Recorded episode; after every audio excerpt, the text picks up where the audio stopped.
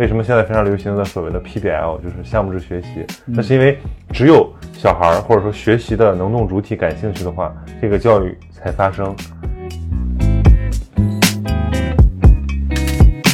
因为我们从小到大，初中、高中、四级、六级，对吧？这些都有词汇表。嗯，但是到了考考研当中的时候，他可能会把这些非常基础的词汇，默认为你，默认为你已经掌握了，嗯不再编排进入考研单个单词里面，嗯，这就带来问题了。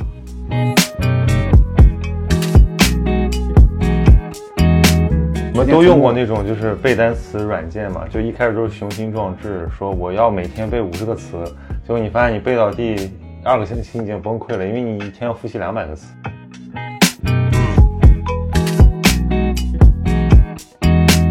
Hello，大家好，欢迎收听本期的闲音期，我是你们的老朋友曹宁。上周刚刚恢复了阔别已久的独白开头，有点上瘾，所以这次再为大家导览一下。本期我们的嘉宾是一位老朋友，就是曾经登上三十一期节目的温肖温医生。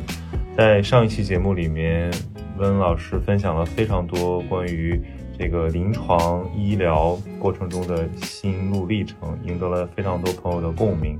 那么这次呢，我们将讲述一下这个故事的另一面，就是他如何从医生的岗位上斜杠去做英语辅导老师和教育创业者。那么，因为本期节目内容非常丰富，我们把它分成了上下两集。啊、上集主要来聚焦他的过去，然后我们谈了非常多个人的成长经历和学习观念的养成。那么下集我们会谈一些观念以及对于现状的这个讨论和这个批判。所以，如果对学习感兴趣的朋友，一定不要错过这期节目。而如果你确实在生活中对于自我成长有瓶颈感的话，那你更是要听一下这期节目。在这个节目里面，也许能够解答你的非常多的困惑。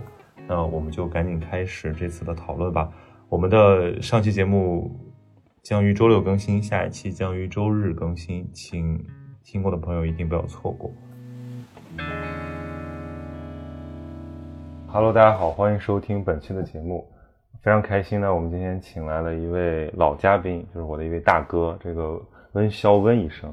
因为我们之前请这个温医生过来聊了一下他自己对于医生和他后面这个从事教育创业的一些经历，然后引起了一个非常好的反响，纷纷有听友表示他们想了解更多这个创业故事，包括他独创的这些呃怎么能够让人克服这种习得性无助的学习障碍。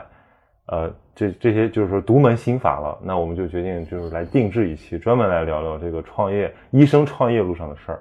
然后欢迎大哥来，请温老师跟大家打个招呼。嗯哈喽，大家好，我是温医生。嗯，那么呃非常荣幸啊，嗯、再次来到闲音期这个节目，然后跟大家分享一下。呃，其实说是创业呢，其实呃更多的是就是教育和教学方面的自己的一些探索和思考。嗯，行啊，我觉得咱们就可以接着上期聊。如果没有听过上期的朋友，可以往前倒一下，就是看到张文红那期就点进去就行了。这个我们上期也被小宇宙推荐了，所以可见大家其实很好奇。我觉得我也不知道怎么回事，我这个节目就凡是跟医生聊的都特别火，就是可能大家真的对这个职业或者说这种巨大的同理心特别特别这个有感触。对，嗯，那么医生他可能是有一定的就是专业性在里面，嗯，呃，同时呢，他也呃接触了各种各样的人，对，所以经历是很丰富就。有很多故事可以讲。比如说上次咱们聊了很多是关于这个呃怎么去跟医患相处，就是人情世故，然后包括这种优化设计，还有很多这个细节的，就涉及到上价值的层面。其实我觉得那个还蛮蛮动人的，因为我们有的时候容易空谈这个对人的关怀，但其实你在一个医生的工作里面，或者说在一个这个医学院的课堂里面，要切实的处理，就是怎么与别人打交道这个事儿。确实，这个问题非常现实，嗯而且呢，呃，其实如果是只在文字、在书本，或者是在平时我们呃一些就是形而上的一些东西上面是体现不了的。嗯嗯。嗯，然后这个问题其实跟教学也是几乎是一模一样的。对，我记得你上次讲了一个非常嗯，印象让我印象深刻的一个金句，就是说你穿上大褂是医生，是吧？脱大褂是老师，就是所以其实，在别人看来，可能你呃不干医生了，或者说暂时离开医院了，好像是一个巨大的转变，可能还有些人会有些费解。但其实听你的讲述之后，我们会觉得本质上是在做一件事情，或者说你的初心没有变，你只是可能把一些呃共同的经验放在了不同的领域去应用。对，没错，我我觉得我完全同意你你说最后一句话，就是是不同的经验在不同的呃同同一个经验在不同经验呃不同领域的啊应用，确实是这样。所以你可以摊开讲讲你现在就有哪几摊事儿，就是从医院出来之后干了点啥？是的，呃，首先呢，就是医生是我的主业，这个肯定是不能不会放弃的。嗯，而且呢，就是嗯，很多人可能就是在外面看呢，嗯，因为。他不了解你，他会觉得，哎，你是不是啊放弃当医生啦，或者怎么样？但其实是我人自己作为一个年轻的时候的一个尝试，嗯，作为我自己人生的职业生涯的一个尝试。那么，首先那个教学这一块呢，其实是我很小的时候，嗯，我就热衷于去做的，这是一种自发的行为。就是我可能十几岁的就不只是呃，就教什么呢？就是包括在班上给同学讲题这种是吧？讲题，对，给同学讲题，给自己出题，然后带着同学，就是一个学霸的自我修养。我不知道，对我后来长大之后啊，我可能呃在回顾回顾的时候，我发现这一条路其实是非常清晰的。嗯，可能这可能就是呃天赋，有可能啊。对，就比如说你是不是很早就会感受到说，可能你。来阐述或者说来教学这个事情，会变得非常享受且比别人做得好。没错，嗯，没错。而且，呃，不仅是技术方面，而且是我热衷于去鼓励别人。啊，就是希望别人能够知道啊，通过一系列的方法，正确的方法，他也可以复制我的一些经验。嗯，然后给他带来一些学业上的成功。嗯，或者是自我的。突破，或者是自我认知，包括信心啊，各方面的突破。其实，呃，说到这个，我想起来了，就平时我想不起来。嗯，我小时候还是有这方面的很深刻的一些例子。嗯，我那时候就有案例了。嗯，我高中的时候，高二的时候，嗯，我有个同学，就是我当时鼓励他，呃，鼓励他学习，然后他，他当时就是偶然机会，呃，跟我同桌了。嗯，然后他的成绩大概在一一两个月里面。嗯。就从班里面五十几名窜窜到第七名，嗯，你知道，就是可复制的。你用了什么方法呢？鼓励，就是我那时候，其实我现在后来我，尤其是我自己按耐不住去做教辅创业之后，嗯，我再回过头来去寻根，我会发现那个时候一个十六岁的一个少年，那很多都是潜意识的一些，你怎么会去想着去鼓励别人，对吧？嗯，那实际上长大之后，成人之后，你会发现很多人。他不会，他会有所保留，嗯嗯，对吧？就尤其尤其是你现在，呃，大家说这个教育行里面竞争非常激烈，大家其实是有点像竞争者或者互相提防的状态。嗯，而且现在有个词儿叫学表，就是我在偷偷学，但是我要装作云淡风轻。哎呦我去，我跟你说这个太令人鄙视了。对，然后你这种就是虽然你也是学霸，但是你会就是说乐于分享，还会。鼓我我就很好奇，比如说你要鼓励你这个同桌学习，你你会怎么鼓励？因为正常大家都会对这个呃别人的支配或者说这种劝说有一定的防备心，嗯嗯，尤其是这个大家都还是小孩子的时候，对吧？可以一块玩，但是未必能一块学。嗯嗯，确实，我当时是跟他讲故事。讲我自己的故事啊，就以自己作为励志典型啊。对，我是讲人的精神力，它会带来很多东西。嗯，就是你觉得你自己只要行，你一定行。就是我在快速提高自身成绩这一块，有一些方法，确实有一些。经历，嗯，有些那这个是什么呢？你觉得说核心的方法，除了我们很空泛的讲的努力，嗯，大家都都其实开了窍了，都挺聪明的，嗯，但是有什么特别的吗？比如说会去提炼方法论之类的。这个东西就是开窍，就是你说的，就是我当时高一的时候，我这个人是这样，我每到每到一个新的阶段的时候，我可能就开始玩了，嗯，从小学到初中，嗯，从初中到高中，然后开始玩。呃，到高一下的时候，其实我成绩就不好了。嗯，呃，玩脱了，有点 玩脱了啊。那时候就玩出了班里面全前十了，已经。嗯。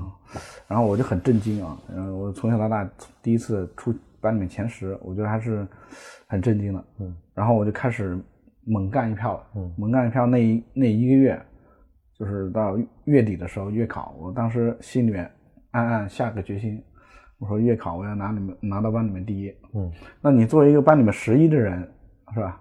啊，你你你就立一个 flag，嗯嗯，步子迈的很大啊，对，你这这个步子有点大，确实啊，这个，但是那个时候我觉得这一切皆有可能，你知道吗？但是现在成年之后，尤其成年之后，经历了很多事儿之后，我们的那个思维方式会更加的趋向于现实，对吧？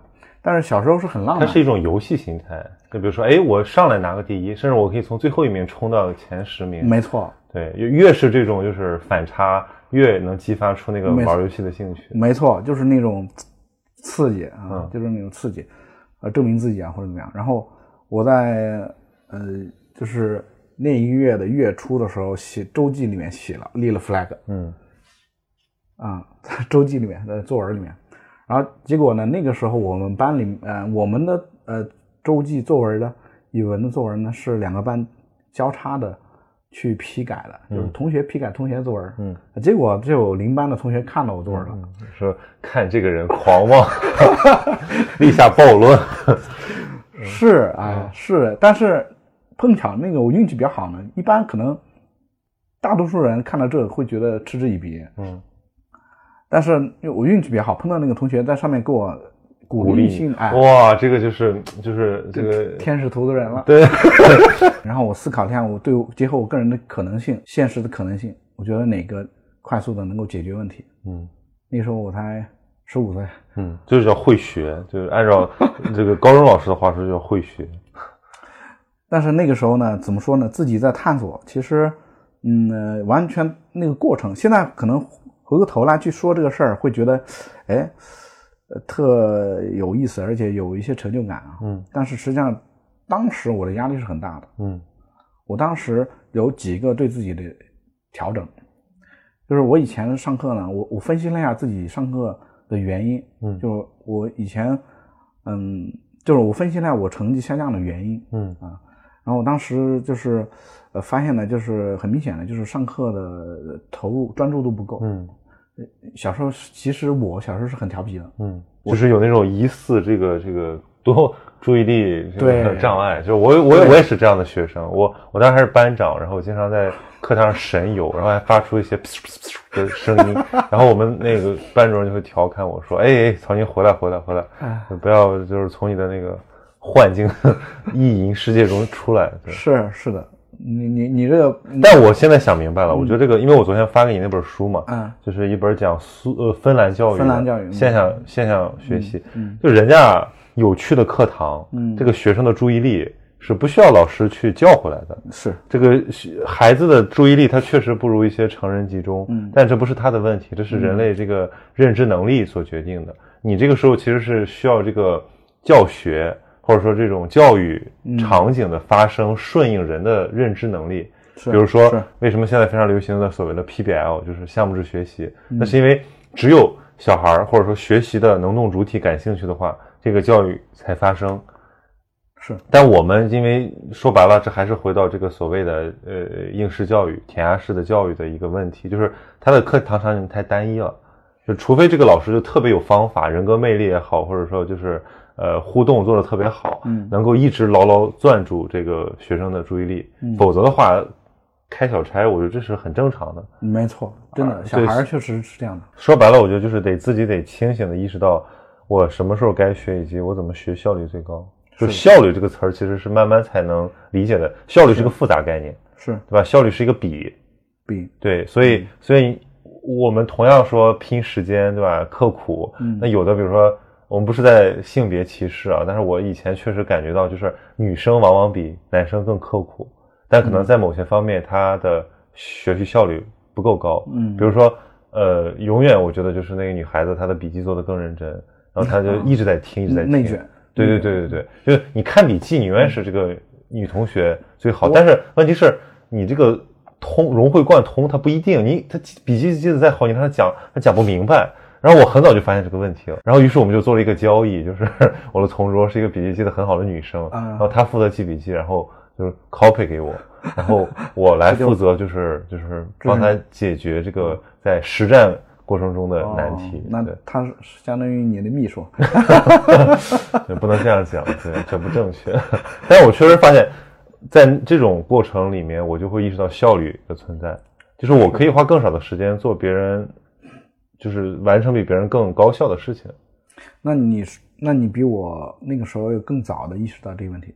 其实我当时并不是很清楚，嗯我当时是会觉得，哎，我会一直觉得别人做的很好，哎，笔记或者怎么样，各方面很认真。然后那个时候我就去校准自己。那么对我而言，最大矛盾首先是要把自己，呃，校准和拉回来啊，你要勤奋。嗯，我从那个时候，从高一到高二的过程中，我心里萌芽了勤奋勤奋，在这么回事儿。在课桌上刻一个早字。是的，干过这种事儿啊，嗯。类似的。啊，也可能不是早或者其他的，反正嗯。总归给自己就是这要励志，对，励志可视化，对，就让自己的书上面打开就能看到，对。啊，你要怎么样怎么样，对吧？嗯。啊，什么言必信，信必果啊什么的，嗯。我记得当时经常在我各各种书上面，呃教辅书上面、小本子上面写，嗯。就是劝自己做一个言行一致的人，知行合一的人啊。嗯然后我就开始注意提高自己的课堂效率。嗯然后那个时候就我运气比较好，有幸听到我们校长当时做了一个演讲，开学典礼的演讲，然后提到富兰克林。嗯富兰克林在年轻的时候经历过一个很有意思的经历，他当时干了一件事儿，他就是当时不知道是什么原因和和诱因，我不记得了，但是呢，他干了一件这样的事儿，他把自己的他有一天突然之间就觉得啊不行，我要换一种生活方式了，嗯，我要重新来过了，对，然后他把自己的缺点全部列出来，啊对对对，把自己呃哎把自己想成为的啊、成为的样子，把它又列出来，嗯。然后开始一个个的逐个的改。这个用现在的话讲，就是叫目标、愿景、价值观。啊愿景嘛，就个人发展愿景。是的。然后当时我听听了之后，你知道吗？我大受震撼，嗯，效仿了一下。效仿了。嗯那个时候十几岁的孩子，他的模仿能力是很强的，嗯而且他的执行是基本不打折扣的。嗯所以我当时就很快效仿了这这种方法，我把自己的问题，把自己的呃一些缺点全部列出来了，就是跟学业水平提高有毒的，嗯对于啊、学业提学业水平提高不利的一些东西，比如说课堂上小动作、注意力分散，对吧？然后啊爱说话啊，就有意识的规范自己，规范自己，然后包括甚至自己的语言言行，比如说我那时候很喜欢说话，呃包括课课下也喜欢打闹，有意的止语是吧？对，啊，告诉自己不要说了。刻意练习，这个就是我跟你说，这是内生性的，哎呀，我老师管是管不住的我。后来对我后来这长大，就是前几年我看了刻意呃知道看《刻意练习》这本书，我才知道对有这么回事儿。对。啊，那个时候我都是刻意去规范自己，对，我甚至上课的时候两个手啊，嗯。就是一旦想搞小动作，捏把手捏紧啊，嗯。捏个拳头，嗯。把自己锁定，然后从这个经历过程中，其实我我其实很快就感觉到人的可塑性是很大的。嗯，发现自己有变化了。很快几天时间内，那现在可能很多人说二十一天形成个习惯，嗯。其实那个时候我就发现了，只需要几天。嗯，可能一个星期你就马上就改变了。比如说以以前这个课课间都是打闹的，现在可能课间可以零碎时间做点小事儿。做题，对，那时候课间我去，夏天没有空调，汗往下滴，有点行为艺术的那个感觉，你知道吧？就是同学嗯在那儿闹，对我心里面对吧，岿然不动，坐在那儿心如止水。心如止水，满身大汗，就这样。嗯这个很有意思，嗯很有意思。就是可能后来后来，你看我长大之后，我喜欢戏剧啊，喜欢这些东西，嗯，就是这个我喜欢一种它其实有点就是剧场效应，就是呃，这个就是我们又再扯开谈一谈啊，就是他有点在演，但是他演给谁看？其实有时候只只有自己你说。没错，对是在演，但是演的结果是好的。对，就是比如说我要实现一个，比如说我要成为，我要表演一个，呃，就是学习勤奋的人，对，成为一个好学生的我的版本。没错那，他有一些要求，这些要求其实是我们通过呃，就他人的经验总结出来的。比如说他会高效利用时间，比如说他会更加专注，比如说他可能会呃不把时间花在嬉戏打闹上。那这些是一些我们非内生经验，是他人经验。是，但是我们要把自己往那个方向去摁，往往那个模子里面去浇筑，对吧？嗯，那你其实你做着做着，你就成为你了，而这个习惯就长在你身上了。对，一点都不假。对你这个分析的太精辟了。对，因为我我高中就我们班是一个就盛产学霸的一个班，但我真的不是个学霸，嗯，我是一个就是完全就是就是奸懒馋滑之人，就是能偷懒绝对偷懒，能走捷径绝对走捷径，尤其是在应试教育这个事儿上。天才往往是这样。不是不是不是，就是我我就是很管不住自己，嗯但是呢，我就观察他们，就我我的观察能力还是比较强的那肯定的。嗯我在想说，哎，他为什么学习好？尤其是那些理，因为我们高中是一个理科强于文科的，嗯就是我们班的男生就跟我玩的好那哥们儿，大部分都是理科生。嗯我发现他们很多人都是有自己的学习方法、有套路的。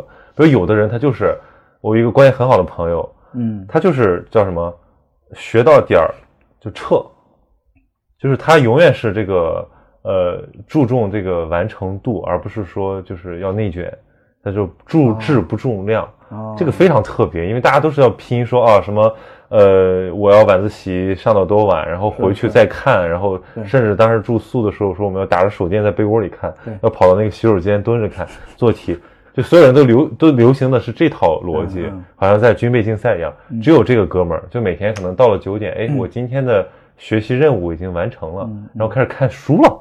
他喜欢围棋嘛，他就开始呃研究一下那个围围棋天地嗯。哎，我当时就觉得说，哇，仙风道骨哎，这个就是方法论啊，你知道吗？就是他会有非常跟别人不同的一套方法，还有其他的各种各样方法。就是我当时会总结一个类似于就是像这个英雄谱一样，每个人有每个人的方法。比如说这种就是逍遥子，对吧？就是走道的，对吧？不走不走量，对。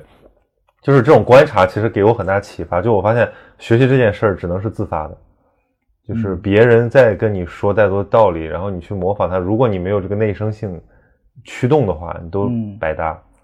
是对是，所以我听你讲这个，我就觉得说，其实你是无意之中踩到了那个内驱力的那个门，是的，对，以一种游戏或者一种戏剧的方式，对。嗯现在回想起来，确实是这样的。嗯然后其实后来呢，我发现了这个东西是可以复制到别人身上的。嗯其实我们可能觉得，哎，这个东西你就是你自己不开窍，或者你自己不不内驱，对吧？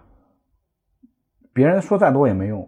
我们似乎感觉到大部分时候是这样的，但是当你，嗯当我嗯作为一个一个过来人，我经历了这一切之后，然后我又很热衷于教育事业，嗯然后我就很知道怎么去把这个东西迁移到我的学生嗯身上。那重点来了，就是比如说你开始意识到说这套东西可以成为一个教学方法论的时候，你就决定做这个事儿了。是的，嗯。因为我觉得这可以 possible 嗯。possible 的事情为什么不做，对吧？嗯。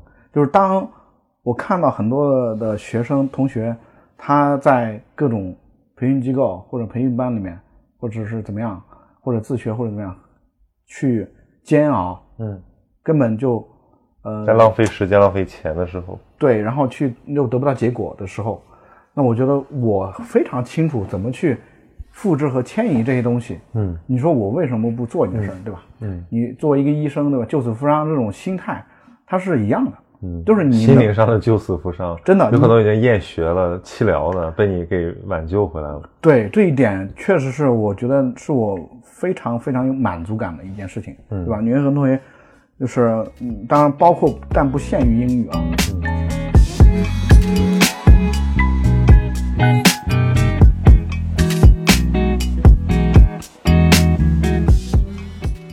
很多人，嗯，比如说英语这一块，很多人他可能因为各种各样的原因，可能小时候基础不好，或者小时候没学，或者英语这个东西主课，对吧？嗯，他如果基础不好的话，他是很，就是我们一般来讲会，我们的观直接直观的感观感，我们会觉得比较困难，在后天我我觉得有一种就是巨大的自卑感，就是当你比如词汇量或者基础语法没有扎实的时候，你没法跟别人在，就是说白了，你就是武林高手切磋，对吧？那你这是一个入门的人。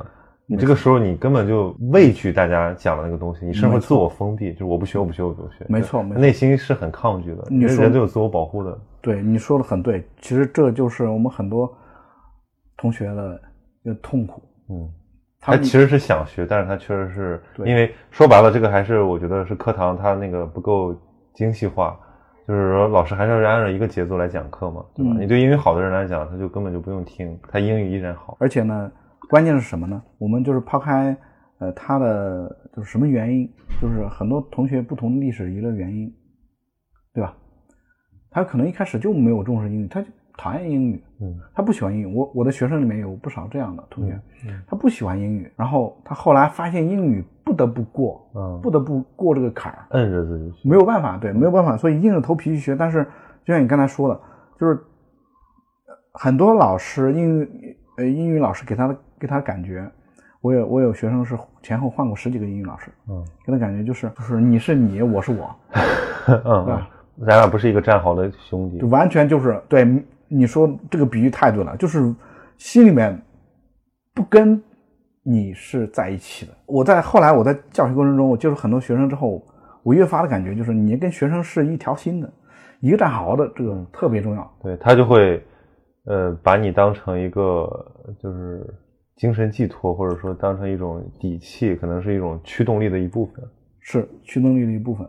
那我我肯定不会游离在他的这个心灵之外。那这个怎么做到的呢？你为什么让他能够觉得你是自己人呢？对啊，对，就是呃，你你可能一开始有些学生接触我的时候，一看我的履历，或者一看哎，哎呀，英语方面对吧？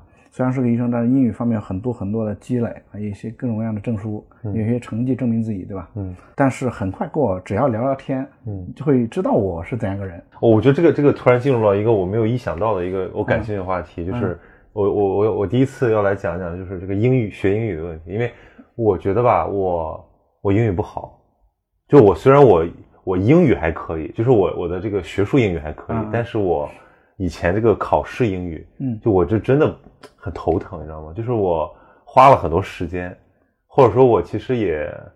比如说，我其实，在花在这个什么培训班上最多的就是英语，我去上过各种什么各种奇奇怪怪的英语。哦，你还上过培训班？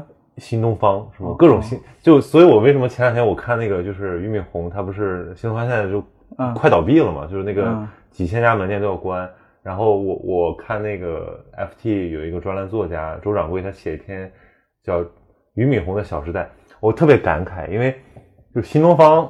他这个英语培训机构是伴随着几代人的这种精神成长史的，有一批人是可能出国留学，但对我来讲，这是我的中学。就比如说，我就是上新东方学新概念，我从新一学呃从新二学到新四，都不知道花多少钱，但是有些确实是有收获了，对吧？但是我会觉得现在回想起来，有一些是低效的，就其实有的时候你是抱着一种听英语老师讲脱口秀的心态去学习，但其实你没有学到什么东西。直到后来我，我是什么时候我觉得我英语还可以呢？是因为我真的就喜欢看原著之后，我发现这个英语它不是用学的，语言它就是一个应用的东西。你像那样学你没有用，就是呃，你真正只你要读一个东西，你可能就是囫囵吞枣读过去，然后你再回头来补一补词汇，然后你的那个效率是非常高的。像我们那种拆解式的学法，反正我我觉得我是浪费了很多时间。就我现在看到这个什么主主科不考英语，我是感受非常复杂的。一方面，我认为就是英语对于我们的这个国际化，对于一个人在现代社会的发展是很重要的。嗯，你必须要能交流，对吧？嗯但一方面，我又觉得说它可能放在一个应试的一个呃范畴内，确实是低效的，就是因为这个教改也不是毫无理由的。嗯它有的时候确实是它不应该以这种方式来被要求呃大家给学习，而是有些人真真的用不到，然后他嗯其实可以把这个时间花在更感兴趣的没错。事儿上。所以我的整个的就是英语教辅的这个分支里面，其实就有一个艺考英语。嗯，哦我哦，们看就更这更难搞，对吧？就是一般一般艺考生的英语都你说对了，垃圾。哎，其实我从来不会用嗯这种，当然是开玩笑的词啊来形容学生。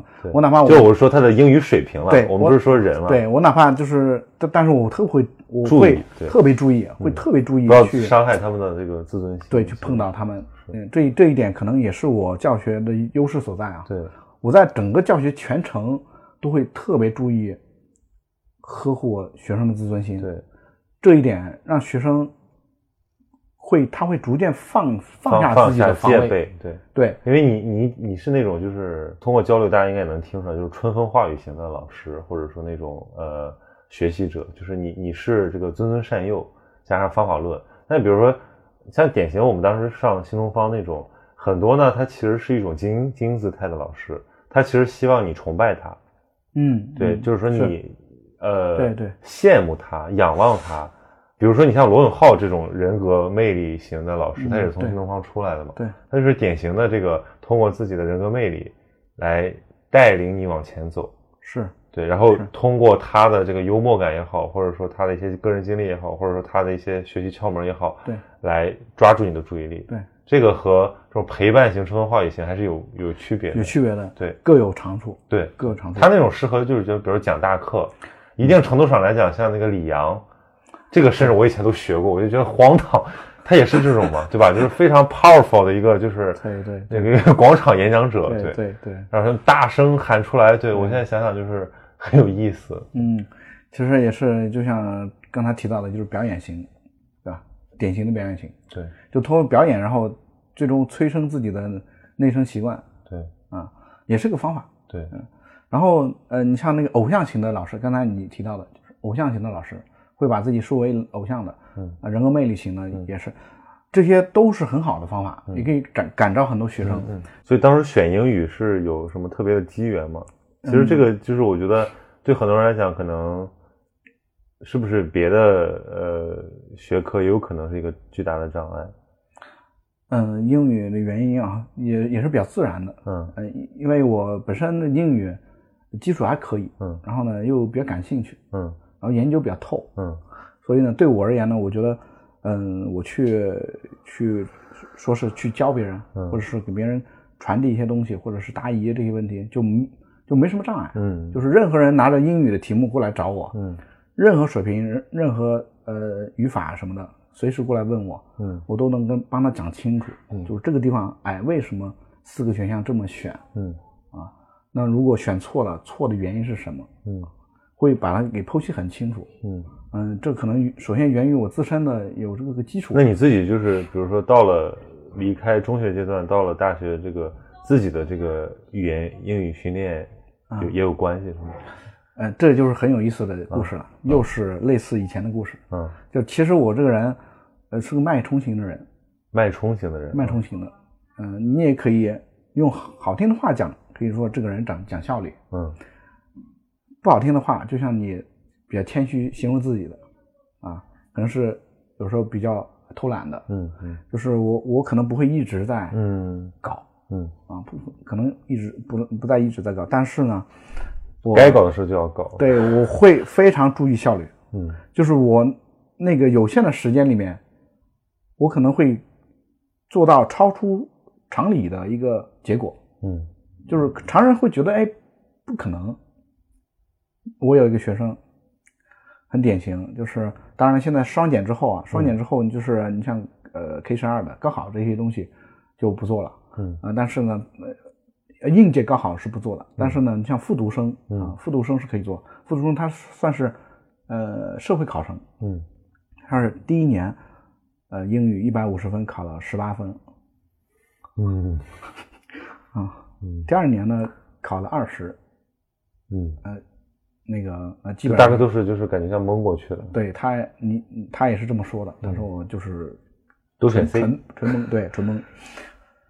第三年，他在考前二十多天找到我，嗯也就是天呐，考前二十多天，这个也太就是高考前救救命了吧？这个简直就是就是灵灵丹妙药了，希望就是这个死马当活马医了。其实我跟你说，那个曹宁，其实这个问题很多人听起来不可思议，嗯不信的，会觉得怎么可能呢？嗯，但是我这个人是心里面一直怀有天真的一个人，嗯，我会保留那种奇迹的感觉，而且我平时喜欢看那种类这是这是医生的心态，其实是我觉得可能是的，对，就是无论什么状况，就只要找到我了，就是要救。对我可能是经历嗯，经历，就是我找到问题，然后其实从逻辑上面看是这样的，嗯对吧？你你总归是有很多问题的，对吧？你如果一百五十分只考二十分左右的话，你有大量的问题，我只要随手抓几个问题帮你解决了，嗯在二十多天里面帮你解决了几个大问题，那我相信一定会进步。嗯这个逻辑是很明显的，嗯就像就像我们我们学生的问题，像像一个鱼塘里面全是鱼，嗯那鱼就是问题，嗯问题点，全是鱼密密麻麻的鱼，你随便对吧？你你丢个网下去都是一堆，嗯捞起来把它给烤了，嗯你就进步了，嗯是吧？嗯我当时本着这种心态，我觉得这个这逻辑上没有问题。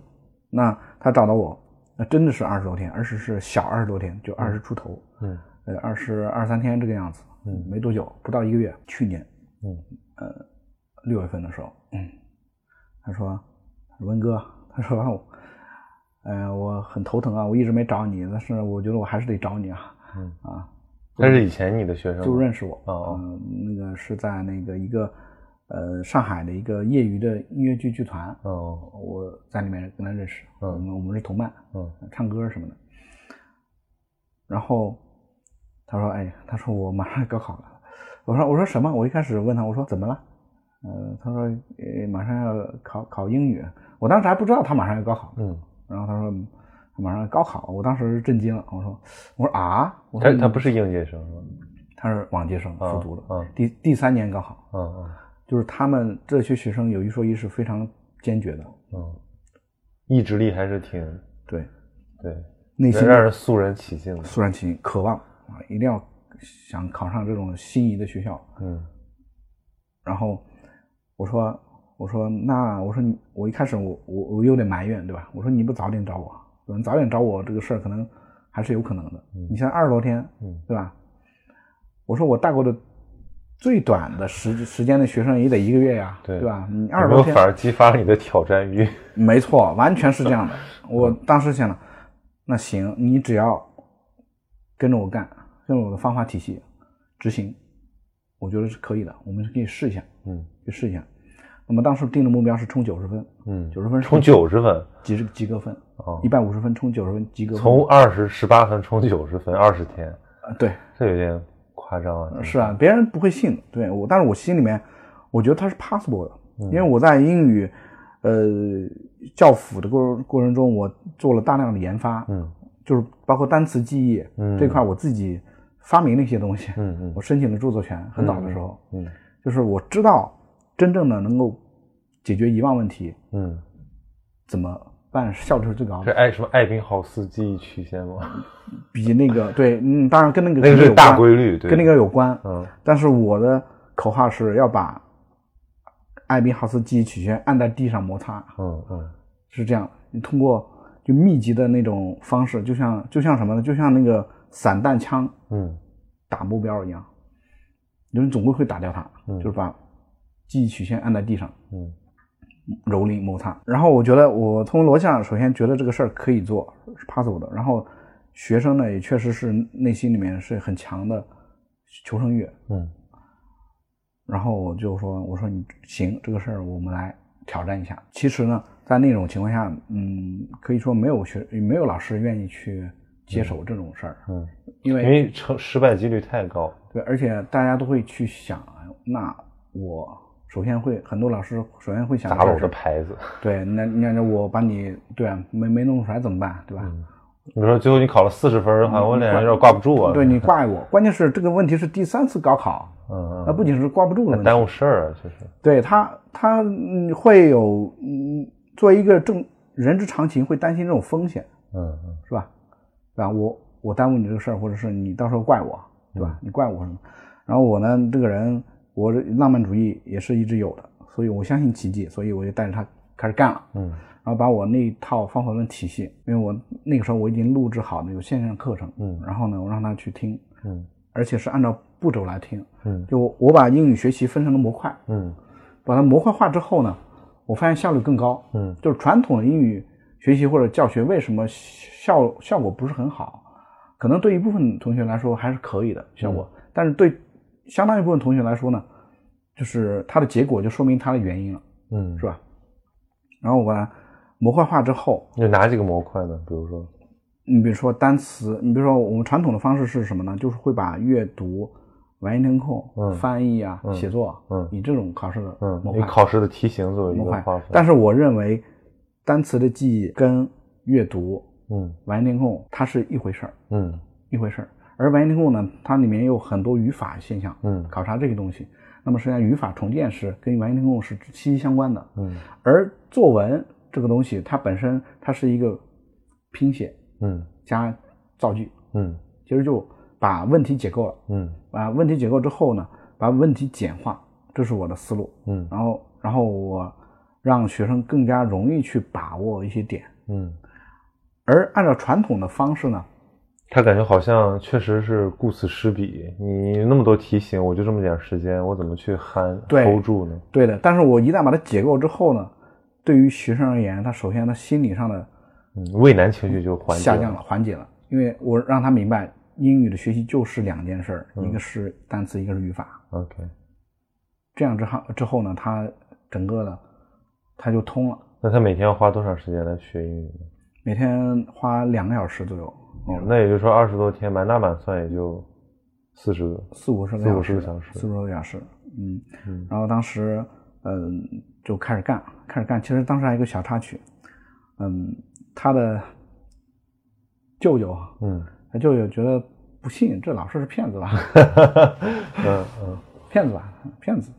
嗯，那我说，我说，那那那我反正，呃，咱们事实说话，对吧？嗯我也是很有胆量的。不好不要钱之类的，嗯，呃对，类似这种，对，类似这种。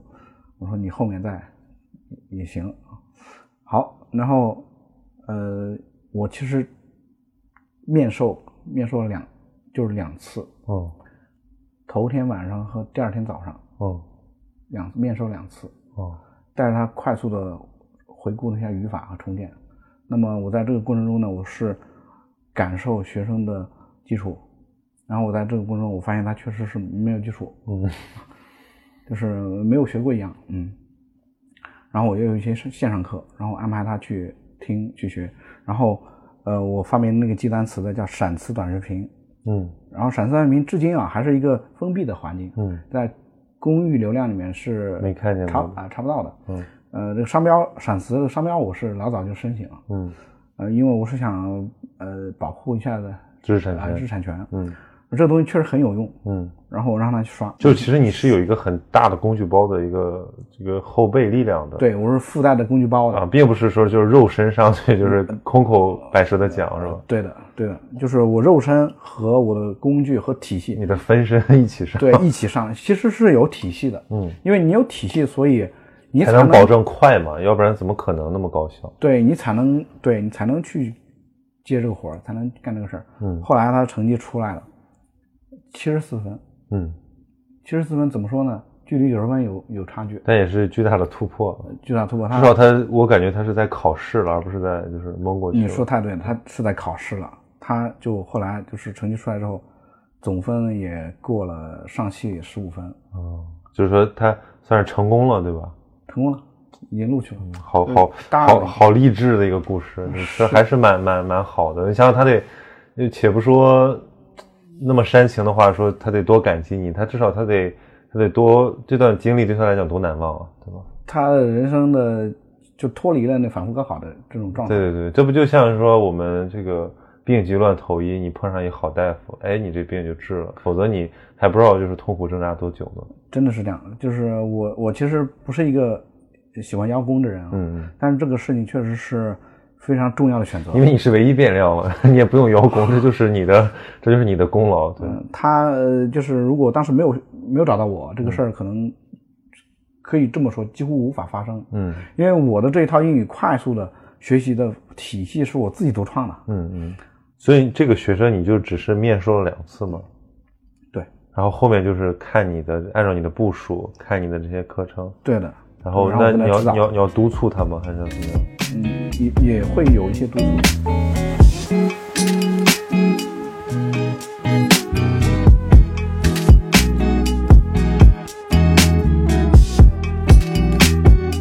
所以呃这个除了这个案例之外，其实还有很多涉及到，比如说像考研，还有包括很多成人他的各种应试，这个有没有什么区别？就是因为不同的这种考试，感觉它的面向还是不太一样的。没错，就是考研、考博，成人的，对吧？那么一开始的时候，我在呃思考这个问题的时候，我我我觉得我以为是分层的，嗯啊、然后我当时也进行了就是各个呃分层的这样去构思，比如说不同的基础的同学，然后不同的层次的考试同学，那么他的呃整个备考路径是不是不一样？嗯 或者是他呃备考的呃目标啊，或者是他的整个的进度等等周期啊，是不是不一样？嗯那么后来我经经过了大量的实践之后，最后我发现啊，实际上同学们都是一样的，嗯就是说，呃，我我似乎可能是经历个经历了这样的一个过程，先是分类去解决，然后在实践过程中发现了他们相互之间的巨大的共通性，嗯。然后后来又统一到一个方法论。嗯。啊，当然了，在实际教学过程中呢，这个个性化是植入进去了，嗯。就是在实实操过程中，但是实际上我整个教学的模块和设计嗯，以及整个理念几乎是一样的。其实就有一种那个以不变应万变的感觉，是吗？对的，嗯对的。那么如果我们呃讲它们的区别呢，基本上可以这么呃认为啊，就是说主要是一个词汇量嗯的大小的一个区别，哦，基本上是这样。就词汇量还是非常基础的，在这个对，其实这些考试就只要你都能看得懂，其实你根本也不会有什么困困难。对，那么看得懂就有一个基础了。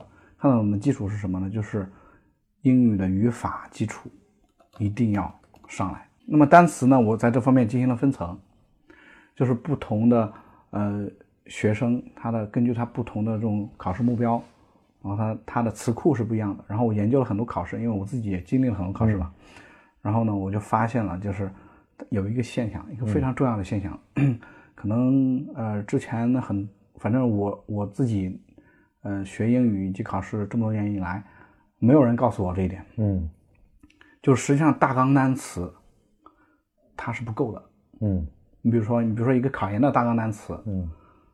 五千多词嗯。或者五六千词，实际上并没有涵盖所有我们到时候走进考研考场，面对那张卷子的时候必须掌握的词库。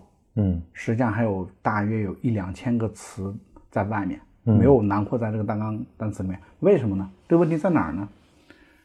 为什么呢？因为我们从小到大，初中、高中、四级、六级，对吧？这些都有词汇表，嗯但是到了考考研大纲的时候，他可能会把这些非常基础的词汇默认为你默认为你已经掌握了，嗯。不再编排进入考研单个单词里面，嗯。这就带来问题了。尤其是我们可以这么说，大部分的同学都很难拍着胸脯说，我已经把那些刚刚说过的那些最基本的单词全部都掌握了，极少，对，极少，哪怕是成绩优秀的学生，我发现也是，包尤其一些括我自己，尤其一些核心词，其实就卡在那儿，它这个意思就变得非常晦涩暧昧。对他有有时候有些同学可能，哎，他让他翻车的那个词，嗯实际上很是简单的词实际上是一个什么高中词汇嗯或者四级词汇。所以我当时发现这一点之后呢，我在词汇这一块呢，我我就进行了个性化的词库设置，嗯就是让我的学生在学习的过程中能够非常非常非常注重基础词汇的复习和排雷，嗯，就是要把那些阴沟翻船的事儿给尽可能避免掉。夯实这个词的用法。没错，但是我我就觉得很神奇的一点在于，就是语言学习它本身确实是一个像那个沉积岩一样，就是日积月累，对吧？是，但是你在你想在短时间之内提高，那一定就是要不然这个方法就是特别高效，嗯，对，要不然就是说它可能就是只是有效果，但是未必能够实际掌握。嗯，所以说你这个摸索出来这套规律，它到底是踩中了哪哪个哪个这个关键认知单词的关键？我是把底层逻辑抽出来了。嗯就是说，其实我们我我自己在以前在学习英语和记单词过程中，我自己也经历这种痛苦。嗯其实有时候同理心的发生啊，嗯真的是你自己亲身经历过，然后你才会特别特别的能够有共鸣，对吧？你知道学生痛在哪儿。那嗯，虽然说，哎，我可能比呃大部分的同学啊英语好一些，好好好那么一点，嗯但是，嗯，实际上这些痛我也是经历过的。那么问题来了，这这些痛是什么呢？就是第一个遗忘，嗯，就是我后来发现单词遗忘是一定会发生的，对，就之前花了再多时间就变成无用功了。它一定会发生。对，它其实就是一个出现频率不够的问题。嗯就当当你呃很很长时间没见到他，你会自然忘记他。就像我现在突然一个小学同学出现在我面前，嗯我真的很难对上他的名字。嗯我可能哎，我可能觉得眼眼熟，单词其实就是这样的。但是问题来了，我们传统的背单词、记单词的方式无法解决这个问题。嗯那我嗯们好好回想一下啊，就是我们一本词汇书摆在我们面前的时候，那基本上百分之九十同学很难在一个月内把它翻完。我觉得有个很大的问题就是死记硬背，就是死记是记不住的，你就是咬着牙，一就是说，好像你说你拿那个东西把你往刻在你脑子里，但你还是会忘。所以我觉得就是好像这不符合我们，就不是说一个东西你想记住你就多用力你就会记住一样。没错，就是你说对，其实这个点其实是你触达的一个点啊，你已经碰到一个点了，就是在单次中，单次记忆的过程中，你是很难把一个东西记住的。嗯当你明白这一点之后，你会发现呢，单词记忆的核心关键在于重复，嗯重复，重复再重复。嗯，那么重复、重复再重复这个话说起来听起来很简单，就反复闪现了，所以就反复闪对，所以一定要缩短它的重复周期。嗯这样才能够增加重复频次，才能说白了就是你多见面。你跟一个单词见一千次，跟一个单词见十次肯定是不一样的。嗯那么问题来了，怎么去解决这个问题呢？我们传统的记单词方式，就是刚才说的，一本单词书，可以说有一部分同学是从来都看不完的，嗯相当一部分同学啊，从来就是停留在 abandoned，abandon 对，然后停留在 A B C 啊，嗯估计可能有一部分同学能够走到 C，但是很多同学很难把它啊，把更多同学是很难把它给继续往下推进了，很停留在 A B 啊。然后问题来了，就是这么长的一个周期里面，那哪怕你是真的就在一个月内把它看完了，还有同学是可能半年看一个词汇书，可能甚至看一年的都有。嗯。那么这么长的周期里面，你等你看完的时候，你前面的东西一定是忘了，嗯。这几乎是一定的。我自己也实践过，因为我在研发这个方法论的时候，独家方法论就拿自己试读。我真的是拿自己试了，我看了有几十本词汇书，嗯。就是各种各样的词汇书，什么呃托福雅思啊，嗯。什么专八的，嗯呃什么那个两万词，嗯啊三万词之类的这种书，看了很多之后，我就发现了真正能够把单词留下来，只有多跟他见面。嗯那么我们传统的单词记忆为什么会让我们有很长的周期呢？那么我们回顾一下，我们的单词书打开之后，你会发现密密麻麻的，密密麻麻的一篇里全是解释，全是例句，全是解释，你把那些啃完，其实就得一个单词可能就花个十十分钟。没错，你然后其实你用你说你今天下午都在背单词，你也没背几个单词。对我们很多同学跟我讲的时候，我觉得非常痛心啊。我问他一一天能背多少单词，他说：“呃，温老师每一天最多五十个，嗯，五十个真太慢了。我我我也觉得五十个已经极限了。以前有的人说一天能背两百个，这肯定是效果不佳的。他后面五十个已经五十个已经到极限了。他后面一定会忘，对，一定忘。但是后面会忘，就会带来一个巨大的后长尾效应，就后面会导致巨大的一个复习的成本。嗯，对，如果你不复习，你白背了。沉没成本，对，你投入这些我们都用过那种就是背单词软件嘛，就一开始都是雄心壮志，说我要每天背五十个词，结果你发现你背到第二个星期已经崩溃了，因为你一天要复习两百个词，没错那，你根本你你没每天没有一个半小时来背单词。没错。我跟你说，你苍宁，你我这个有生活吧？非常 证明我也是学过英语的非常真实，非常真实。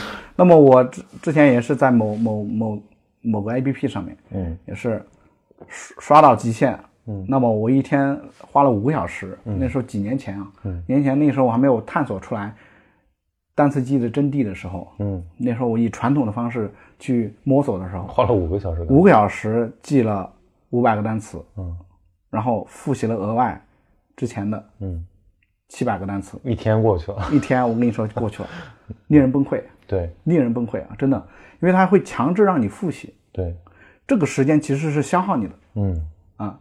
而而这种强制复习呢，其实后来呢，我发现呢是不必要的，嗯，这种强强制的拉回复习，因为很机械，它其实并不确保效果怎么样。当然，它的设计是艾宾浩斯记忆曲线的那种设计啊，嗯想法是非常好的，愿望是很好的，但是实际上实操过程中会导致学生进入一种你觉得那个倦怠感无法解决？倦怠感就你一直跟着走，我也不知道我啥时候能完成这个。我们这个说到这个单词记忆的这个奥秘，我觉得这是这个节目最黄金也是最值钱的部分。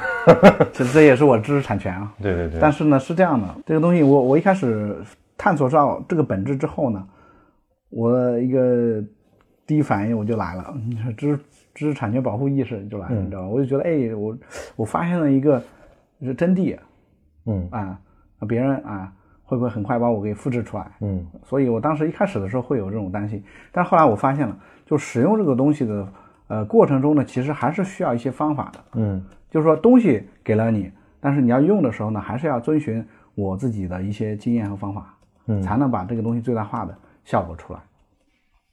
所以回到我们传统记忆单词的方式，就是用一个词来形容，就是太过内卷了。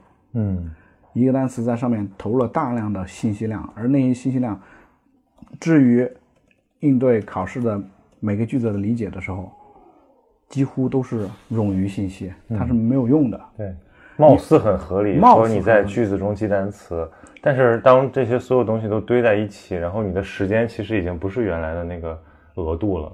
没错，是你说太对，就是时间不是那个额度，然后效率就变得极低，对对对，然后你在有限的时间内根本完成不了，然后你的复学习周期就非常长，学习周期非常长，然后你就没有机会去复习，然后或者是有限的复习的次数，有限复习次数就决定了你跟单词见面的次数。嗯你比如说，你最快的速度你去复习的话，一个月可能跟单跟跟同一个单词也就见面那么两三次，嗯这是最快的速度了。呃，更不用说有些同学可能一个单词书看几个月，等你几个月之后再看第二遍的时候，那一年下来，其实这个单词你就两面。哎两三遍，这种两三遍你怎么可能记得住呢？记不住的。对，当我发现了单词的遗忘是一定会发生，然后单词的记忆一定要靠次数来堆起来的时候，嗯我就明白该怎么做了。嗯我就从认知心理学的基本原理出发，嗯，就是我们人看一个东西，要把它记住，首先视觉上冗余信息不能太多，嗯，对吧？你要记住最核心的东西，就是那个单词长什么形状对和它的主要的意思。对当然了，我们也我们要学英语，肯定不只是第一个词条的意思，对，也有其他主要词条，但是我们要把它给分层，就是我们第一次，我们第一波，我们要把主要意思掌握。嗯那么这样的话，进一步减省精精简的话，你会发现其他东西都可以去掉，嗯就可以只保留一个单词的形状和它的主要词条意思。嗯例句这些东西甚至都可以先放一边，为什么呢？因为当你都不熟悉这个单词本身是什么形状和什么意思的时候，你去反复的去看例句，几乎没有意义。对，你也记不住。对，所以这就是我们人类普遍的认知的基本的东西，就是当你，嗯，你的视觉视野里面有大量的其他的东西的时候，你很难把握住关键的东西。嗯。这杂音视觉的杂音信号太多，其实是跟听觉也一样，就当当我们环境嘈杂的时候，我们的注意力是不集中的。对，所以我就把多达一万八千多个词嗯做成卡片的形状，嗯。然后设置为深深色的这样的一个背景板，嗯。然后呢辅以一些稍微活泼的底色颜色点缀，嗯。然后中间就显示一个主要单词，然后词条意思。那么作为中文的话，我们一眼就可以看出来。嗯，我们看中文是没有成本的，对，对吧？你在很短的时间内瞄一眼，你就知道中文什么意思。那么就把中文的字缩小一点放在下面，把中把英文的字放在整个屏幕的中央，嗯突出这个视觉信号的主体。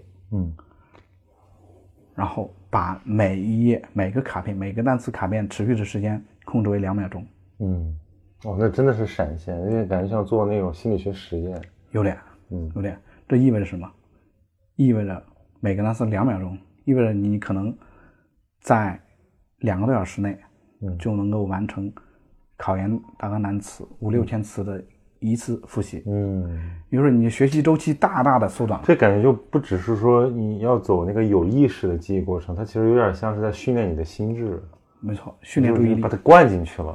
训练注意力。其实这个东西，那么然后我把它拆分，我把它拆分为比如说十段或者是二十段啊，然后每一段呢，它有几分钟到十分钟左右的这样长度，然后这样的话就决定了里面的词汇量有小几百到大几百，嗯。这样的一个呃，因为不同的分层的词库，我设计了我设计了好几个分层的词库，嗯。那词库之间呢，它是可能存在一些重叠的，嗯但是它是一定是按照我们的我们的学习和考试的这个目标，嗯来去设计的。那么这样的设计的目的是什么呢？就是会让那些重要的词库之间啊重叠的那一部分，在不同的词库里面，你再次跟这些单词见面。嗯就是哎，你可能这些嗯这些设计都源自我当时看几十本词库词汇书的一个经验和体会。嗯我当时看了几十本词汇书，我会发现有些词反复在不同的词汇书里面出现，嗯就是足以见到它的重要性。就这样的话，就会不断的呃增加我们的考生对一些重要的单词的见面的次数。嗯给他增加这样这样的见面机会之后，呃，等于是从呃从另一个角度也增加了他的复习量。嗯那么这个时间其实还两秒钟的设计呢，其实还有别的可能性，比如说它可以根据 A P P 嗯啊，它可以根据它自带的这个倍速的功能，它可以减慢。嗯。那么当然有些同学刚开始的时候，那很多单词并不熟悉，技术比较薄弱的话，它可以把它降到最慢，嗯。降到最慢，然后去跟，然后慢慢的跟到感觉还可以的时候，然后把速度调成正常，嗯。然后把，呃，然后当它再进一步的时候，再把速度倍速。嗯那我的目标是最终五倍速嗯啊。当然呢，呃，根据目前的最多的用的呃情况呢，就是二倍速，还是二倍速。那么五倍速是我我自己的一个 A P P，因为我做了一个 A P P，嗯我专门做了一个叫闪词 A P P 的东西，嗯然后这个它是做到五倍速，然后五倍速是会让你对单词非常非常熟悉，嗯就是瞬间眼眼前过。当然呢，瞬间眼前过这种这种极限状况呢，其实如果一个学生到了这个地步，基本上单词都 OK 了。嗯你坐在考场上那个卷子就像中文一样，嗯嗯，而且你阅读速度非常快。嗯那实际上，呃，一一般来说呢，我们要去应对一些考试的话，其实做到二倍速已经非常够了。二倍速的，也就是说一个单词一秒钟，在这一秒钟内你反应过来，然后这样的话，你的整整体的整个复习一遍的这个时间还可以再缩缩小一倍，嗯甚至缩小更多。嗯，也就是说，最终呢，你可以在很短的时间内，你花很少的时间，嗯，每天都可以复习一下你的词汇库。嗯，所以这个听起来就我们这段太值钱了，就这段就是知识产权啊，对吧？但是问题是，这个听不管用，你这个开发出来还是有非常多实践的这个设计在里面，对就是这用过的人才知道它神在哪儿。对，所以任何这个奇迹都不是凭空产生的，它一定是符合了某种规律，规律就是认知规律啊，没错把？学习的规律，所以我的学生创造奇迹，嗯，这种奇迹是脱离了这个工具或者这是无法种方法实现的是很难实现的。靠打鸡血是不行的，只靠打鸡血是不行的。对的，所以所以我我觉得，呃，后来我自己的这个经历过程中，我我也发现了，就是说，你不仅要明白怎么去理解学生的痛处，嗯呃，不仅要会去同理心跟他共鸣，然后去帮助他重建信心，嗯你还要有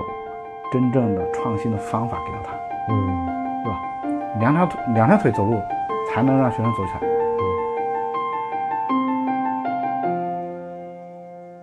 天